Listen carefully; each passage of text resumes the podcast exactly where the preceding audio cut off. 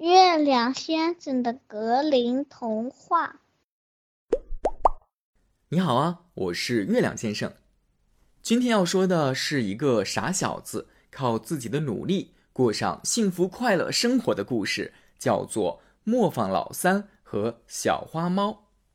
故事要从一个上了年纪的磨坊主说起。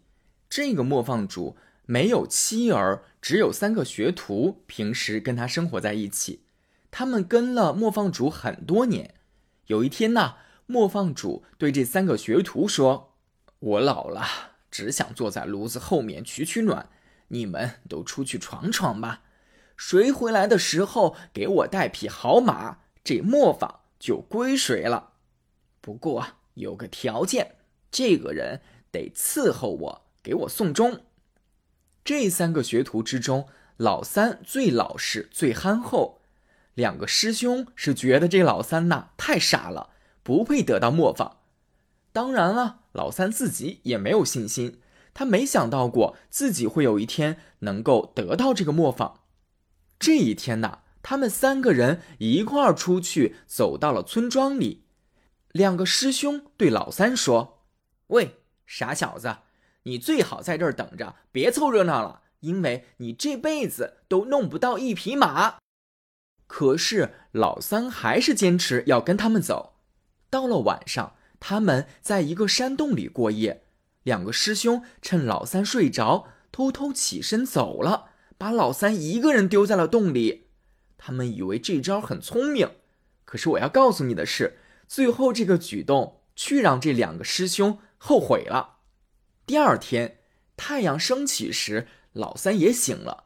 他看了一下四周，两个师兄不见了，便感慨道：“哦。”老天爷，我这是在哪儿？怎么师兄们都不见了？他走出了山洞，走进森林里，自言自语道：“哎，现在我一个人被扔在这儿，怎么才能弄到一匹马呢？”老三一边走一边苦恼着，碰见了一只小花猫。善良的小花猫客气的问他：“小子，你要到哪儿去？”老三摇摇头说。哎，你帮不了我。可我知道你在想什么。猫说：“你不就是想要一匹骏马吗？跟我来，做我的仆人，伺候我七年，我就给你一匹世界上最好的骏马。”嘿，这猫可有意思。老三心想：万一他说的是真的呢？我得去看看。于是。老三跟着小花猫到了一座被施了魔法的城堡，里面一个人也没有，只有几只被施了魔法变成奴仆的小猫。小猫们楼上楼下跳来跳去，快乐无忧。晚上，他们坐在一起吃晚饭，席间有三只小猫在演奏乐曲，一只猫拉大提琴，一只拉小提琴。第三只只负责吹号，只见他鼓着腮帮子，使劲儿的吹着，卖力极了。吃完饭，桌子被撤去。小花猫说：“现在，小子，你陪我跳舞吧。”不，老三说：“我可不跟母猫跳舞，我从来没这么干过。”那么你去睡觉吧，明天起来给我干活。小花猫让其他小猫带老三去卧室，于是，一只猫点着灯引老三去卧室，一只猫给他脱鞋脱袜子，第三只猫吹灭了蜡烛。第二天早晨，这三只猫又来伺候老三起床，一只猫给他穿袜子穿鞋，一只猫帮他洗漱，第三只用尾巴给他擦干脸。这感觉真棒，老三说。但是他洗漱完毕后，还得去伺候小花猫，接着去砍柴。老三的砍柴工具是银斧头、银凿子和银锯子，而锤子是铜的。老三留在城堡里，天天好吃好喝，和小猫们同吃同住，再也见不到其他人。一个月过去了，有一天，小花猫对老三说：“小子，去草地。”割点草，然后把草晒干。说着给了老三一把银镰刀和一块金墨石，但要他小心使用，安全归还。于是老三去草地把活干完了，他拿着镰刀、墨石和干草回到了屋里，问小花猫：“你什么时候给我工钱？”不，小花猫拒绝说：“你得再多干些活，现在就找我要钱，门儿都没有。这有银木、斧子、角铁，你得用这些东西给我盖座小房子。”老三老老实实的把小房子盖好了。七年过得很快，就像七个月似的。这时候，小花猫问老三是否愿意去看看骏马。老三兴奋的回答道：“当然愿意。”于是，小花猫便领着老三来到了另一个小屋子。打开门，看见里面关着十二匹马，匹匹毛亮体壮。看到这些骏马，老三心里乐开了花。晚上吃饭时，小花猫对老三说：“回家吧，我现在还不能给你马。三天后我会去找你，把马顺便带过去。”于是，老实的老三出发了，穿着来时那件又脏又破的外套，朝着回磨坊的方向走去。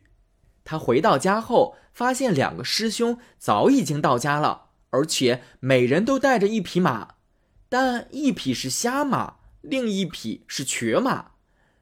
但两个师兄却轻蔑地问老三说：“傻小子，你的马呢？”老三回答道：“三天后就会来的。” 两个师兄听后笑道：“真是的，傻小子，你到哪儿去找马呀？难不成还是匹骏马？”老三一本正经地说：“是的。”到时候你们就知道了。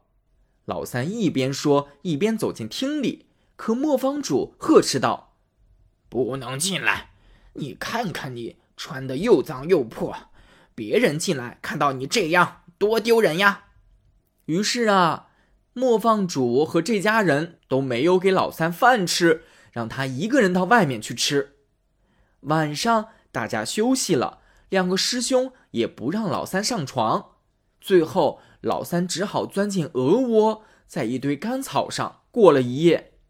三天过去了，磨坊的门前来了一辆六匹马拉的马车，这六匹马相当漂亮。随从的仆人还拉了第七匹马，这第七匹马就是送给老三的。马车驶到磨坊门口停住了，一位高贵的公主从车里出来，走进磨坊。问道：“磨坊主，你的笨徒弟在哪儿？”磨坊主说：“启禀公主，我们不能让他待在这儿，他太脏了，在鹅窝里睡觉呢。”公主冷冷地说：“快把他带出来见我。”于是他们把老三带了出来。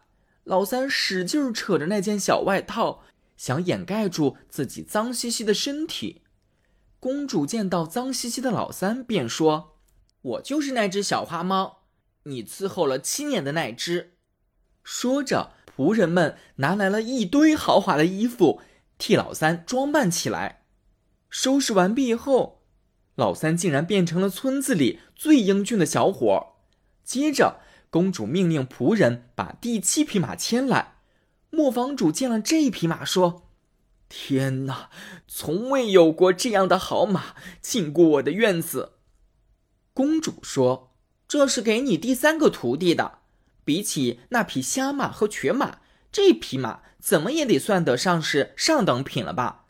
那么老三就该拥有这间磨坊。”磨坊主连连说：“是是，公主说的是。”公主却突然改变了主意，说道：“嗯，就当积德，这匹好马就送你了，这磨坊也归还你了。”然后她拉着敦厚老实的老三上了车，一同前往当年老三盖的那座小房子。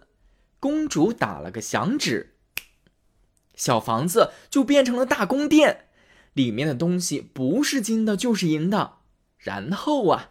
公主和老三在宫殿里举行了婚礼，老三也从此变得很富有，一辈子不愁吃喝，再也没有人说傻小子不能成功了。